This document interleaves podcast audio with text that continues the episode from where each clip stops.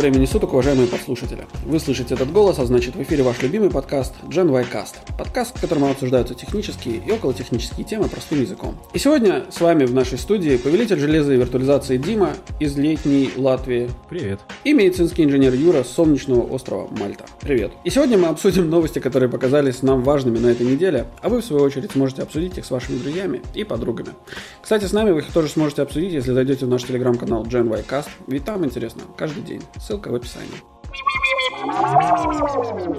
Кстати, если я правильно понял, на следующей неделе будет Apple конференция WWDC, и мы ее будем обсуждать. Конечно, будем. А как же не обсуждать WW? Который DC. Которая, да. А я сегодня получил, короче, письмо на рабочий email от компании Air Malta, где рассказывались критерии, по которым тебя впустят в страну или не выпустят из какой-то страны, куда ты, откуда ты летишь на Мальту. И одна из типа причин, э, либо у тебя есть ПЦР-тест, который 70, за 72 часа, ну, типа, валидный за 72 часа до влета в страну. Либо у тебя есть QR-код с тем, что ты провакцинирован. И неважно, какой вакцины. Да, в Латвии при наличии антител или при наличии вакцины тебе не нужно тоже соблюдать самоизоляцию, тебя спокойно пускают без проблем. Но! Как же без но? Да, я же полностью провакцинированный. Я, короче, зашел на страничку, там, где, собственно, получать этот QR-код. Зашел туда со своим э, электронным ID и говорю, ну, давай, дружище, генерируй мне код. Нажимаю на кнопку «Сгенерировать», а мне прилетает обратно ответ, типа, чувак, код уже сгенерированный, функция перереги- перерегенерирования этого кода появится позже, типа. И, и все, и на этом до свидания. И логаут. И я такой, окей, прикольно. В Латвии нет, нормально. Я вот то, что кидал в э, наш каналчик, потому что меня это очень восхитило. У нас все очень хорошо. У нас обещали первого числа запустить. Первого числа в 9 утра открылся сайт. Прям все красиво. Ты заходишь, ты можешь, во-первых, посмотреть для себя или для своих детей, что уже круто. То есть там они сразу вытягивают, кто у тебя, ну, вот эти вот персоны, которые от тебя зависят, как это по-латышски, те, которых ты обеспечиваешь, вот. Угу. Нахлебники. Ну, иждивенцы. Да. Вот, иждивенцы, да, совершенно верно. Спиногрызы. Мы сейчас далеко зайдем. Так вот, там можно посмотреть, я взял, естественно, для начала свой, и дальше он просто тебе там быстренько показывает спиннер, что он тебе генерирует, и показывает дальше два кода. Один про первую прививку подтверждения, а второй про то, что ты полностью вакцинирован. То есть те, кто наполовину, тоже могут получить а те, кто полностью, могут получить полную. Все. Ты знаешь, у нас мне нужно ввести только вот последнюю прививку, когда была типа дату последней Да-да, конечно. Но в итоге тебе первая не нужна. Но если ты, скажем, на полпути находишься и тебе зачем-то это надо, ты тоже можешь получить это подтверждение. В этом идея. А, ну вот. Соответственно, когда у тебя есть все, то ты получаешь QR-кодик о полной вакцинации, и ты полный молодец. Причем э, с 15 числа по ЕС же обещают ввести общую систему, и они утверждают, что ничего специально не придется делать, потому что у них эта база централизованная, ты там автоматически будешь и просто поставишь приложеньку, и все залогинишься, и все будет красиво. Главное, чтобы у них ничего не грохнулось никуда. Во-во, да. Ну, а, кстати, они сказали, что у них там с приватностью все нормально, что они хранят порезанные данные, то есть там даже если это все не это самое, ничего страшного не будет. Там нету полностью твоих личных данных. И в QR-коде их тоже нету, то есть он не ведет никуда, где есть твои личные данные. Прикольно. Окей. В целом, это даже хорошо выглядит. Я надеюсь, что так оно и есть на самом деле. Так что я очень сильно надеюсь, что, может быть, этим летом можно будет куда-нибудь съездить. Я очень мечтаю. Давай про бэклог поездок, а Google будет обо всем знать. Потому что тут выяснилось, что, судя по всему, Google продолжал собирать данные о местоположении пользователей даже после того, как они отключали галку «делиться местоположением». Также он давил на разработчиков скинов для Android, чтобы эти настройки прятали поглубже. Насколько я понимаю, это вот такая штука, как как там назывался, аналог Find My, только в Гугле, когда он постоянно тречит твой location, и потом ты можешь на карте посмотреть криповую статистику того, как ты ходил. Меня в свое время ну, это да. очень прикололо. Там такая сложная траектория по квартире во время пандемии. Ну, на самом деле, по городу в моем, там, по стране в моем случае была до этого, когда я был на андроиде. Да, у меня, кстати, я не уверен, что я отключил эту функцию, надо посмотреть. Но в целом, да, это очень забавно, прикольно иногда просматривать, а где ты шлялся в течение последних, там, последнего месяца. Но, с другой стороны, это немножко стрёмно. Это стрёмно, но это, в принципе, для Гугла для, и для тебя, как для пользователя, это, наверное, было клево, потому что он мог понять какие-то важные для тебя локации и впендюрить их на карту. Там была такая штука, что да. он типа понимал, что это significant location, потому что ты там постоянно зависаешь. Теперь у меня вопрос. Что означает, что Google давил на разработчиков, чтобы они прятали поглубже настройки приватности? И Объясню. Я вот... Подожди. Не, я, я, я тебе вот... прям сразу сейчас скажу. У меня прям горит на эту тему немножко. Ну, давай. Горит потому, что тут вот недавно я говорил, по-моему, ребенку там телефон новый настраивали на андроиде. Угу. Очень хороший телефон. Мне прям очень понравился новый андроидик. Замечательно. Настройки просто хочется умереть, хочется глаза себе выковырять. Очень сложно понять, как что где настроить. То есть базовые вещи легко, а если ты хочешь что-то advanced, пойди найди вообще. И вот такие вещи отключить, ну, ты должен конкретно покопаться, и ты должен точно знать, что ты ищешь. Если ты обычный э, average Joe, ты никогда не найдешь. То есть ты мне хочешь сказать, что у Apple, когда у них, простите, все практически настройки приложений располагаются какие где, какие-то находятся в самом приложении, какие-то в настройках чего-то, да, то есть в, там, в иконке настройки, да. то это ты типа считаешь нормальным. Я тебе на это отвечу. Ща я тебе буду отвечать. Но мой вопрос на самом деле не про это, да, то есть я не хочу сравнивать с... Э, не, я могу объяснить, почему iOS. это подход такой, который дает тебе больше безопасности в этой ситуации. Я могу объяснить все просто. Дело в том, что подход Apple к тому, что все настройки должны быть в настройках и нигде больше, он с треском провалился, потому что никто из разработчиков, конечно же, это не использует почти, за редчайшим исключением. В итоге у тебя получается минимум два набора настроек приложений. Угу. А также появляются фееричные вещи, как то, что до последнего времени времени все настройки камеры были в сеттингах, для этого тебе надо было выходить из камеры. Это было очень задорно. Но для абсолютно всех приложений, так же, как и для системы, у тебя в сеттингах есть настройки глобальные. И есть настройки per application. И ты конкретно можешь про нотификации, про background refresh, про location и про вот такие вещи из сеттингов быстро все всем подключать. Тебе не надо идти в каждую приложеньку. Или повключать, или посмотреть, кто использует. Вот, вот это хорошо. Окей, okay. теперь я как обладатель, счастливейший обладатель андроида. Ты, ты не поэтому счастливый, ты на Мальте просто. Открываю настройки. Иду в настройки, нахожу там раздел приложения, apps and notifications. Дальше у меня там идет список из приложений, которые можно не смотреть. Дальше у меня есть разделы Notifications, Screen Time, Default Apps, Apps Permissions. Кликаем Apps Permissions. И здесь у меня Body Sensor, календарь. Call, так у тебя, во-первых, uh, какой Android? Новый совсем? Ну, наверное. Но, кстати, это было у меня и до этого. Иван плюс у тебя. Это было до этого. И это, это стандартные настройки самого Android внутри. Но трели, возьми Xiaomi в руки, и будет боль. У меня нету, но у меня есть у коллеги, я могу перепроверить и, и вот в чатике потом отписать. Но я практически уверен, что это все точно так же. Похоже, похоже, но не так радужно. Понимаешь, я говорю о том, что это, ну как, и тут говорят в статье, собственно, что это не то, чтобы было совсем недоступно, и ты не мог отключить. Да ты можешь отключить, просто ты не пойдешь туда. И Гуглу это нужно, для, ну, чтобы собирать о тебе больше данных. Я же не говорю, что ну, другие окей. не собирают. Не, мой поинт даже не в том, что я пытаюсь его сравнить там с э, Apple или еще... Да Apple тоже это... собирает, просто кто как использует и кто сколько да. собирает. Вот в чем дело-то. Мой поинт не в этом. Мой поинт в том, что эти настройки есть. И если, Конечно. Ну, как бы, если ты достаточно, ну, как бы достаточно замороченный человек, чтобы побеспокоиться о своей приватности, то ты знаешь, где эти настройки искать. Конечно, безусловно, безусловно. ты идешь и ищешь. Если тебе пофигу на, на твою, там, не знаю, какую-то условную безопасность, то ты как бы и искать этих настроек не будешь. И самое прикольное заключается в том, что даже если Google тебе предложит и скажет, чувак, тут вот я, ты установил приложение, кстати, у Google тоже, когда ты устанавливаешь приложение, он тебе говорит о том, каким частям телефона у него будет доступ. И это, кстати, было достаточно давно, то есть это было прям задолго давно. Да. То есть вот это, да, то есть и люди, они не будут даже читать и запариваться. И то, что сейчас у Google выкатил вот это вот в, в последнем андроиде, они выкатили то, что каждый раз, когда ты запускаешь запускаешь приложение, и приложение куда-то стучится в какое-то другое отдельное приложение, ну там, например, в галерею, то он тебе выдает список из трех разрешить только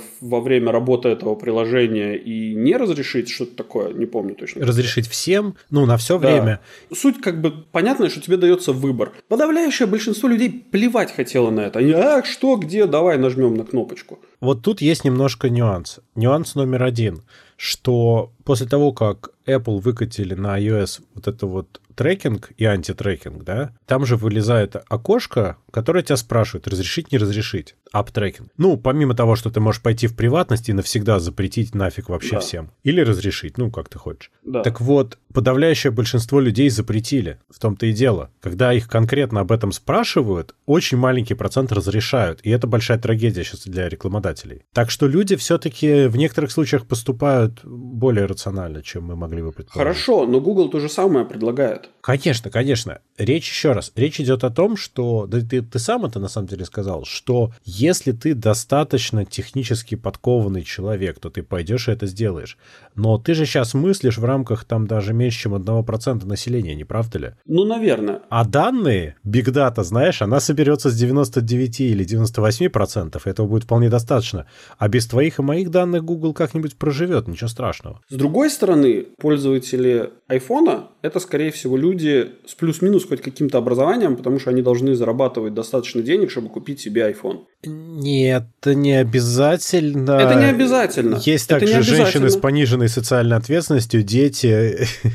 Не-не-не, я это все понимаю. Но если мы возьмем выборку, да, Ну, то... в целом, да, наверное. Потому что он просто тупо дороже будет... стоит. Да, он сильно дороже стоит. А люди, которые не могут себе, например, позволить, они покупают за какие-нибудь 200 евро в кредит Android, какой-то маленький, там, не знаю, Samsung минимальной серии. Ты знаешь же, что за 200 евро ты можешь купить офигительный Android? Вот прям вообще клево. Конечно, конечно, я же об этом и говорю. Мы ребенку купили за неполных 200 евро офигенный телефон. Вот я в восторге, он классный. Правда, скорее всего, у него поддержка отвалится от производителя спустя там, наверное, год. Ну, а, а Но и это что? вторая проблема. Да не, ничего, ничего, это не делает его менее, это не важно. менее прекрасным. И, естественно, да, то есть люди, которые делают выбор в пользу менее дорогого телефона, они, скорее всего, и финансово менее обеспечены, как следствие, скорее всего, они работают на менее квалифицированных работах, и как следствие они имеют меньшую квалификацию, образование. Я начинаю чувствовать свое превосходство над тобой. Ты можешь, да, попробовать, но это мой осознанный выбор.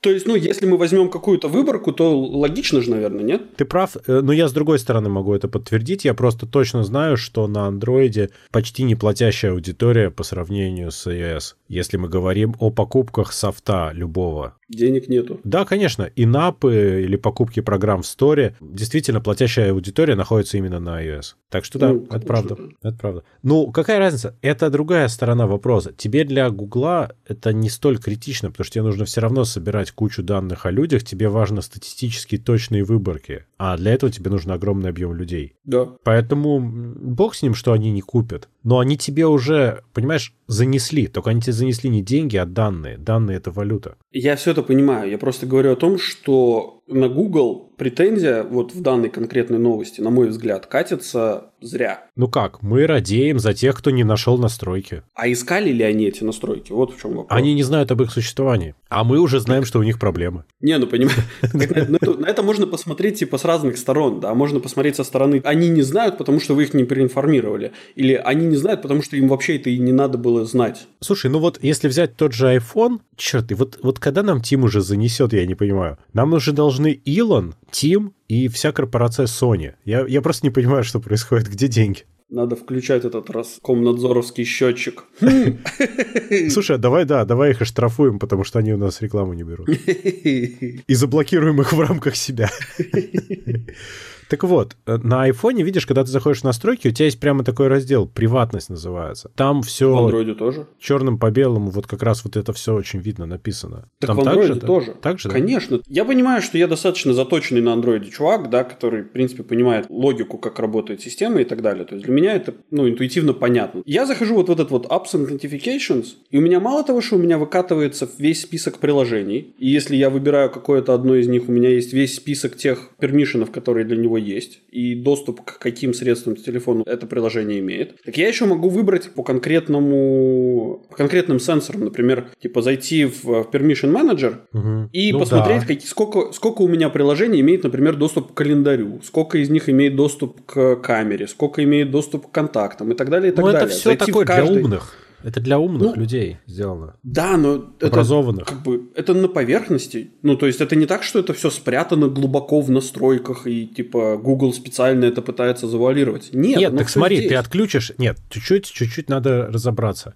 Ты это отключишь для приложений, а для самого Гугла где ты отключишь? Там есть этот самый Google Services. Ну вот, э, это еще раз, мы можем просто вернуться к тому, кто поймет, кто не поймет. Ну да, я согласен. А если ты отключишь всем Google сервисом, то им карачун наступит, понимаешь? И У это тебя тоже, даже карта да, работать есть. не будет. Да. А речь идет о том, чтобы ты мог дать картам, например, и дать еще чему-то, камере там, чтобы она тебе фоточки впихивала, но чтобы Google при этом у себя это все не собирал. То есть это такой хитрый момент. Ну, технически я согласен с тобой. Плюс, опять же, можно выставить, э, только, по-моему, с последней версии Android появилась возможность выставить, чтобы, во-первых, чтобы у тебя спрашивалось каждый раз, когда, э, ну, типа, происходит запрос, да. там, например, к локациям, или же только локации давали возможность собирать данные только когда приложение открыто, например. Но мой вопрос на самом деле, а где, ну, ладно, хорошо, вы наехали на Google, а почему вы не наехали заодно и на другую компанию, которая, собственно, занимается производством смартфонов. Какую? Ну, какую-нибудь.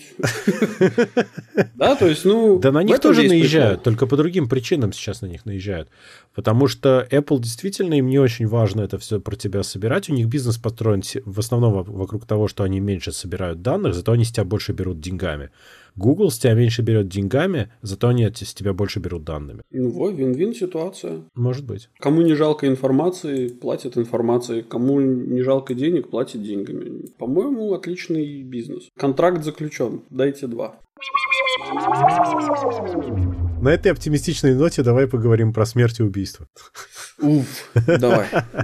Читай новость. Тут боевые дроны атаковали людей в полностью автономном режиме, как говорит доклад ООН по Ливии. Вообще это был квадрокоптер Каргу-2, и это было всего лишь в, в каком-то 20 году, то есть совсем недавно, хотя, с другой стороны, давно, может быть, смотри, как посмотреть. Главное, что это было без вмешательства оператора, то есть обычно же эти дроны, они летают в мануальном режиме, и сидит просто где-то человек, смотрит в камеру и нажимает гашетку, условно говоря.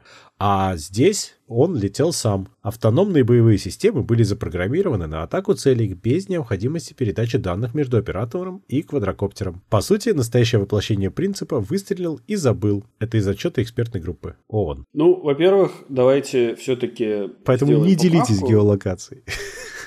Ну да.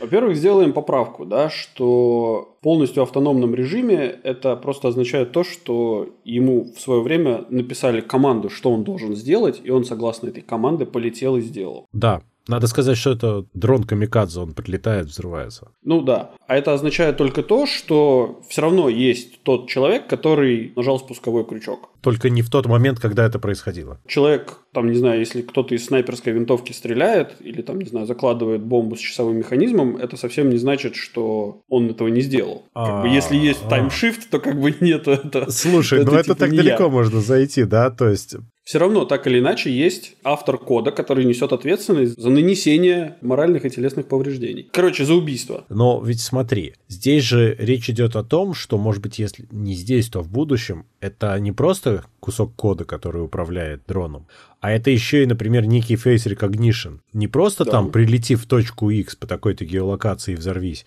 а именно подлети к чуваку вот с таким вот лицом и взорвись, условно говоря, или там к чему-то еще распознанному. И вот это вот, с одной стороны, это очень стрёмно, потому что это открывает очень плохие возможности для злоумышленника, а с другой стороны, это очень плохо, потому что мы все прекрасно знаем, что свойство кода неотъемлемое — это содержать баги. И когда эти баги могут тебя легко убить... Я сейчас, наверное, скажу такую очень странную вещь, хотя она, на мой взгляд, достаточно правдивая. Вот тот Skynet в том виде, в котором нам его представил Терминатор, вот эта вот многология Терминатора, да. он не будет существовать. То есть Конечно. в том смысле, что вот вдруг искусственный интеллект возьмет под себя контроль и начнет убивать людей, скорее всего такого не будет. Просто потому, что человек, если человек изначально не заложит в него в этот искусственный интеллект. Вот это стремление к уничтожению человечества. Да я же не говорю, что сам. Я говорю о том, что здесь-то это оружие. И речь идет о том, что оружие само по себе как раз-таки так и сделало. Конечно. Во-первых, я не против военных разработок, потому что военные разработки, они очень сильно двигают прогресс вперед. Подавляющее большинство вещей, которые мы пользуемся сегодня, в сегодняшней жизни, начиная от интернета и заканчивая смартфонами, это военные разработки, которые делались исключительно как военные, ну, типа как средства коммуникации, э, не знаю, средства передвижения и, и так далее, и так далее. Военные и или космические. Ну, да, да, да, все это. Ну, это связано. Что, в принципе, и космос – это тоже часть военки, да, то есть как, как ни крути. Я же с этим не спорю, я только про автоматизацию, потому что judgment call человека заменяется на некие технологии. Я сейчас понимаю, что я звучу как чувак в этой самой шляпке из фольги, шапке из фольги, но come on, вот понимаешь же, что у Face Recognition и у геолокации есть минусы. Они могут, во-первых, немножко сбиваться, а Face Recognition вообще не факт, что распознает корректно. Ну, правильно, поэтому будут задаваться определенные, как это, tolerances, как это сказать? Пределы. Ну, ты понимаешь, что могут направить в Маджахеда, а прилетит в тебя, потому что у тебя борода тоже такая себе нормальная. Ну, технически, конечно, да, но если у тебя, ну, как, ну, но если у тебя предел твой состоит, что, ну, там, типа, меньше 60% совпадения, ну, или там меньше 70% ну, совпадения. Это очень большое допущение для человеческой жизни, я вот это имею в виду. Я не говорю, что это хорошо, я говорю, что это очень плохо, конечно же. Мне почему-то хочется верить, что люди, которые занимаются все-таки такими разработками, они понимают, что их устройства, они будут использоваться против живых людей, то есть для уничтожения живых людей. В момент разработки нет. У них очень часто Я приходит уверен. понимание опосля. Даже дроны с дистанционным управлением, это уже, понимаешь, одно дело, когда во время войны, там, ну, я не говорю даже про остальные ситуации, человек стреляет в человека, это ужасно, но это для человека, ну, ну сложно принять такое решение все же. А когда ты сидишь в удобном кресле за 100 километров, тебе это решение принять намного легче. Вот в чем беда. А если тебе не надо принимать решение, потому что ты просто запрограммировал готовую там нейронку на распознавание определенных лиц, и она полетела мочить, то ну, ты вообще как бы абстрагирован от этой проблемы. Ну, здесь я с тобой соглашусь. Конечно же, вот эта моральная составляющая, как это, не моральная составляющая, а Нет, моральная, моральная дилемма. Она смазывается просто. Да, она будет, конечно же, ну, как-то ведется к упрощению, чтобы как можно меньше задействовать именно какой-то, не знаю, моральных составляющих, моральной логики, не знаю, как это сказать. И вот это мне кажется плохим. Именно вот эта часть. Потому что люди убивают людей с самого начала существования людей. Это нормально, к сожалению. Ну да. А вот как они это делают? Мы же видим историю того же 20 века, когда количество жертв в конфликтах растет просто с огромной скоростью, потому что средства убийства резко прокачиваются. Да, но именно поэтому, например, э, существуют конвенции по неиспользованию химического оружия, по использованию да. атомного оружия и так далее. Да, так но далее. расскажи это населению там Судана какого-нибудь, где люди, блин, ходят без штанов, но с автоматами. Если они раньше друг друга пыряли копьями, то теперь они друг друга натурально мочат из автомата. Более эффективно получается. Ну да, конечно. Но это печально. Я вот об этом. В целом любая война, любое убийство – это печально. И никто не говорит о том, что это хорошо. Да? То есть я, конечно же, не поддерживаю такие методы ведения... Диалога. Диалога, да. Это как бы не способствует вот, но в целом э, это наша натура, да, то есть к этому нужно относиться немножко, не знаю, с долей прагматизма, что ли, с некой маленькой небольшой толикой прагматизма, чтобы понимать, что без вот тех денег, которые идут на разработки вот этих вот устройств, у нас не было бы чего-то другого. Вот. Дронов, с которых мы видосы снимаем мы стали вот с помощью этой новости и квадрокоптера Cargo 2 турецкой компании STM, мы стали на одну ступеньку ближе к, собственно, этому черному зеркалу. А знаешь, что еще нужно дроном? Я сейчас буду гениально переходить между новостями. Ну давай, стреляй. Зарядка и батарея. Ну, как бы дроном-самоубийцам особо длинные, да, да, те самые большие батареи и зарядки не нужны. Один раз зарядил, и все, там много тратить не надо. Но, да, это хороший момент. Давай, начинай. Xiaomi представила Hypercharge, который заряжает батарейку 4000 мАч за 8 минут. По проводу он дает 200 Вт, и также они показали беспроводный вариант, который дает 120 Вт. Ну, про беспроводный беспроводный я просто сразу так э, про то, сколько там будет рассеиваться в воздух и как это вся балалайка будет греться, именно беспровод. Угу. Ну, я представляю, потому что даже в, в сейчас существующих фастчарджерах там стоят э, кулеры зачастую. Просто потому угу. что эта фигня вся греется достаточно сильно. 120 ватт, а, она расплавится, если в ней не будет мощного кулера. Угу. А беспроводная зарядка, которая гудит как Карлсон, ну, это не очень хорошо. Особенно если она стоит рядом с твоей головой, пока ты спишь. И медленно плавится через стол. Протекла. Соседу у тебя зарядка протекла. Ну вот.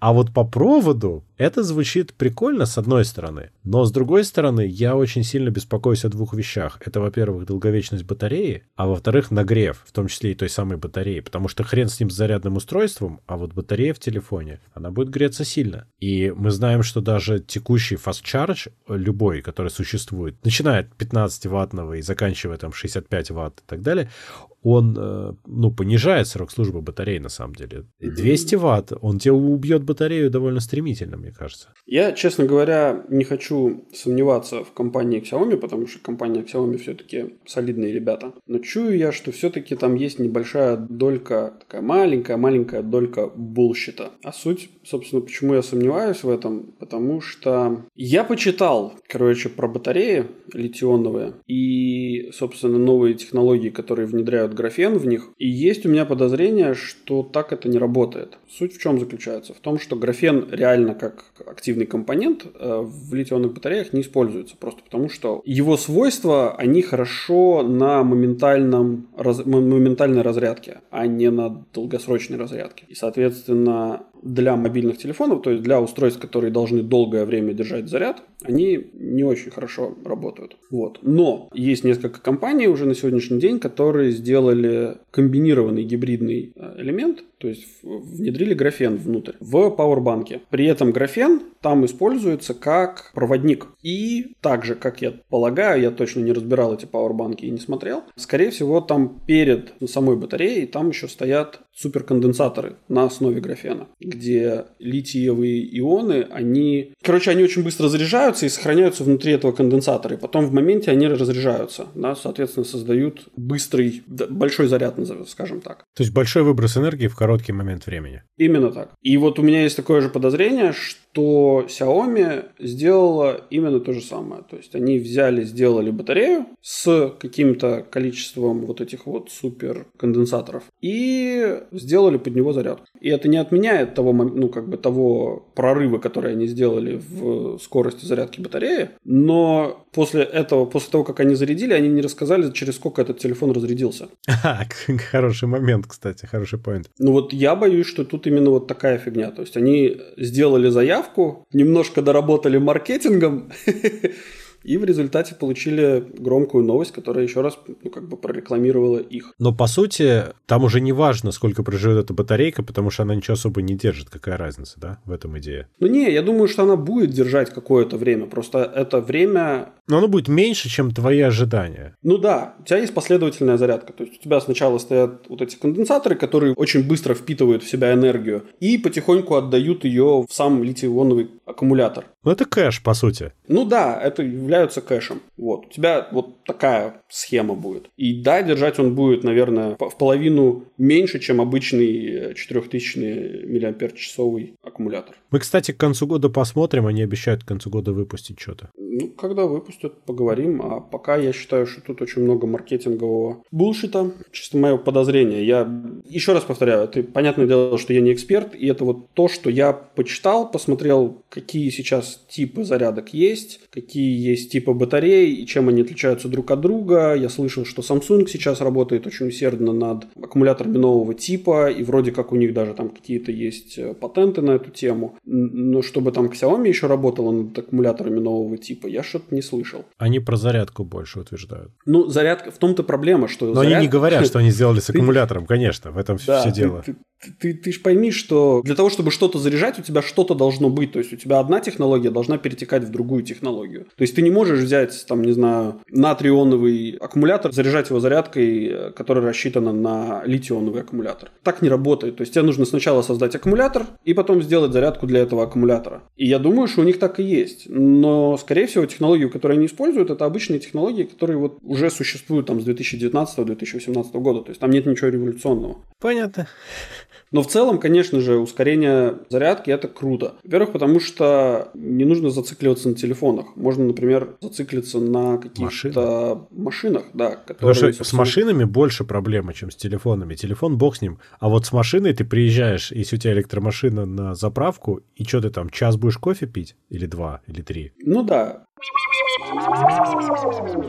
Кстати, еще немножко про электроэнергию. На днях читал новость, что компания Rolls-Royce решила заняться строительством передвижных мобильных ядерных электростанций. Как тебе такая новость, а? а? а? Страшно.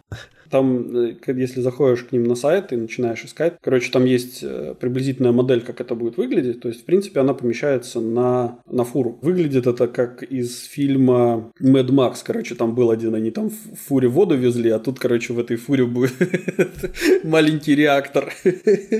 Да. Но идея очень крутая, потому что очень часто, например, в небольшие страны, как, например, Мальта, намного дешевле привести танкер атомный, да, то есть атомоход притащить и поставить, чтобы он здесь, ну, здесь в порту поставить, чтобы он просто всю страну сломжал электричеством, чем строить на самом деле там свою какую-то электростанцию. Да, я подумал, правда, про районы, в которых что-то произошло, там электричества нет, тоже такую штуку подогнал и порядок. Я, кстати, рассказывал в этом подкасте прекрасную историю про то, как э, на Кипре рванула электростанция. Да. Да? Ну, это было давно, это было в 13 по-моему, году. Нет, ты рассказывал давно, я имею в виду. Ну, и произошло это достаточно давно. Вот, и, собственно, там же как раз-то и был тот момент, что они, ну, на Кипре начались большие перебои с электричеством, и, по-моему, из Германии или из Англии пришел э, атомоход, и он стоял и, и снабжал, собственно, балансировал подачу электричества. Новый Ford F-150 Lightning электрический, да. он же умеет работать батарейкой. Если у тебя дома пропало электричество, он тебе может дом снабжать электричеством. Это же великолепно. Я, на самом деле, вообще поражаюсь тому, как можно прикольно сделать. Если бы я жил в Штатах, серьезно, я бы сделал сделал себе полностью автономный дом. Я бы отгородился от государства вот просто насколько только можно. У меня бы... Бронежилет бы купил, да? Пистолет? Серьезно, да. Это, это само собой. Вот. Это я с этого бы начал. Просто новость просто дна. Замечательная у нас сегодня новость, которая звучит следующим образом. Приклеенный скотчем к вертолету мужчина заинтересовал Следственный комитет. А, собственно, что же произошло, спросите вы? А вот, собственно, интересная мысль была. Короче, какой-то блогер э, с 15 по 20 мая договорился об экстремальных съемках с владельцем вертолета Робинсон R-44. Такой маленький, небольшой, по-моему, трех- или четырехместный вертолет. После чего в районе Верхнего Мячкова был совершен полет с прикрепленным скотчем к фюзеляжу мужчиной. В общем-то, собственно, и все, да. А мужчина держал в руках камеру, наверное, еще, да? Потому ну, что конечно. он не освоил крепления другие. А мне просто непонятно, а вот как бы обязательно было снизу самому висеть и держать камеру, а не просто прикрепить камеру? Ну вот как бы... Во-первых, скотч дешевле, чем хорошее крепление для камеры, я думаю. Для его веса там скотча понадобилось достаточно много, я думаю. А знаешь, есть такой армированный скотч крепкий? Да, который называется MacGyver's Tape. Возможно. Он недорогой, он реально дешевле, чем крепление хорошее. Но я себе скорее живо представляю, как его приматывали. Я не знаю, как его конкретно приматывали, но нужно было привя... при... приматывать его лицом к фюзеляжу. Ну, то есть, если он снизу, например, находился, вот. После этого спустить с него штаны, чтобы он летал и гадил. Вот. Господи, ну. Ну, потому что, ну, как бы, это новый знак, здесь как бы вот такую гадость можно делать, да. Это было бы намного веселее. Хотя, может быть, так и было. Поэтому им и заинтересовался Следственный комитет. Нет, там написано, что не отвечает требованиям безопасности. Ну, очень многие вещи не соответствуют требованиям безопасности. Что поделаешь? Подожди-ка, тут написано немножко иначе. Там все-таки блогер снимал видео, как чувака возили так вот прилепленного к вертолету. Может, это был не он? А, Может быть, он, он нашел добровольца? Блин. Не, ну тогда, конечно, находчивый парень. Я вот сейчас смотрю этот видос, его реально примотали снизу к вертолету, к пузику вертолета. Угу. И он под вертолетом летал. И он реально держал в руках камеру. То есть ему ничего умнее в голову не пришло, чем держать в руках камеру. А этот ну. блогер, он сидел все-таки в самом вертолете, он сам не, не вписался на эту хрень, мне кажется. Хотя я не знаю, как он выглядит, может, скотч. это он и был. Но его примотали на вот этот вот армированный скотч, о котором я говорил как раз. Что могу сказать? Хорошие тамада и конкурсы веселые. Ты, кстати, тут недавно буквально наткнулся, не знаю, не спрашивай меня, почему наткнулся на замечательный, на замечательную статью про какой-то проект в Латвии, где тиктокеры живут и снимают видосики. Ты что-то слышал про такое? Нет. Но судя по новостям дна, ты все время на что-нибудь натыкаешься. На дно. Да. Я, как водолаз натыка, тыкаюсь в дно. Типа в Латвии сделали House? Что-то такое, да. Не знаю. Ну вот, приколи, интересно даже. Надо, наверное, TikTok себе завести, что ли. Не Или взять у кого-нибудь попользоваться. Когда TikTok попользоваться. Не знаю, я никогда не пользовался ТикТоком и горжусь этим. Вот такой вот я унылый. Мне время жалко. Мне кажется, большую часть твоей жизни ТикТока не было. Вот. Поэтому ты, в принципе, в целом можешь говорить, что ты всю свою жизнь не пользовался ТикТоком не потому, что у тебя такие убеждения, а потому, что ты такой старый. Я старый, да. Но у меня такие убеждения тоже, мне просто времени жалко. Потому что контент для него я пилить ни в коем случае не буду, я не умею, не способен и не хочу. А смотреть это, да ну нафиг, мне просто столько лишнего времени. Ну, в целом, конечно, это огромное. Социальные сети любого типа отжирают просто какое-то невероятное количество времени. И, ну, наверное, в этом есть какой-то смысл, потому что у людей, видимо, слишком много этого времени. Если бы они его не проводили за тиктоками, инстаграмами и так далее, может быть, они были бы наркоманами. Возможно, они так бы принесли больше пользу обществу.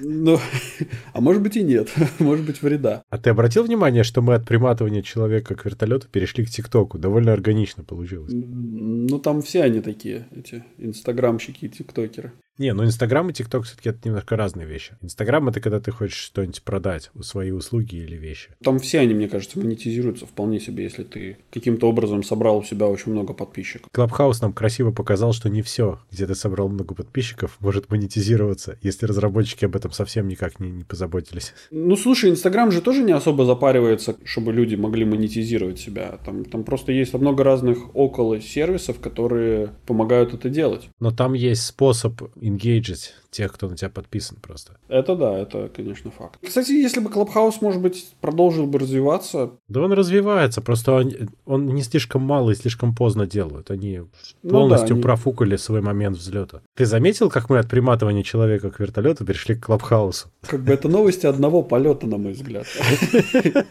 Мы идем ровно в плоскости. На этой замечательной новости мы с вами прощаемся. Напоминаем, чтобы вы не забывали подписываться на наш подкаст по ссылке в описании или ищите нас на основных подкаст-площадках интернета, таких как Google Podcast, Apple Podcast, Яндекс.Музыка, CastBox, Spotify, SoundStream и других. Обязательно рассказывайте о нас вашим друзьям, врагам, коллегам и просто людям на улице. Ставьте нам хорошие оценки, а также оставляйте ваши комментарии, критику и предложения, которые будут греть наши сердца всю эту неделю до следующего выхода вашего любимого подкаст-шоу Gen Y Cast. А если вы хотите поддержать этот проект рублем, то вы можете это сделать, став нашим патроном по ссылке в описании. Сегодня вместе с вами прикольно следили за чуваком, примотанным к вертолету скотчем. Дима из Латвии. Пока. И Юра с острова Мальта. Всем пока-пока.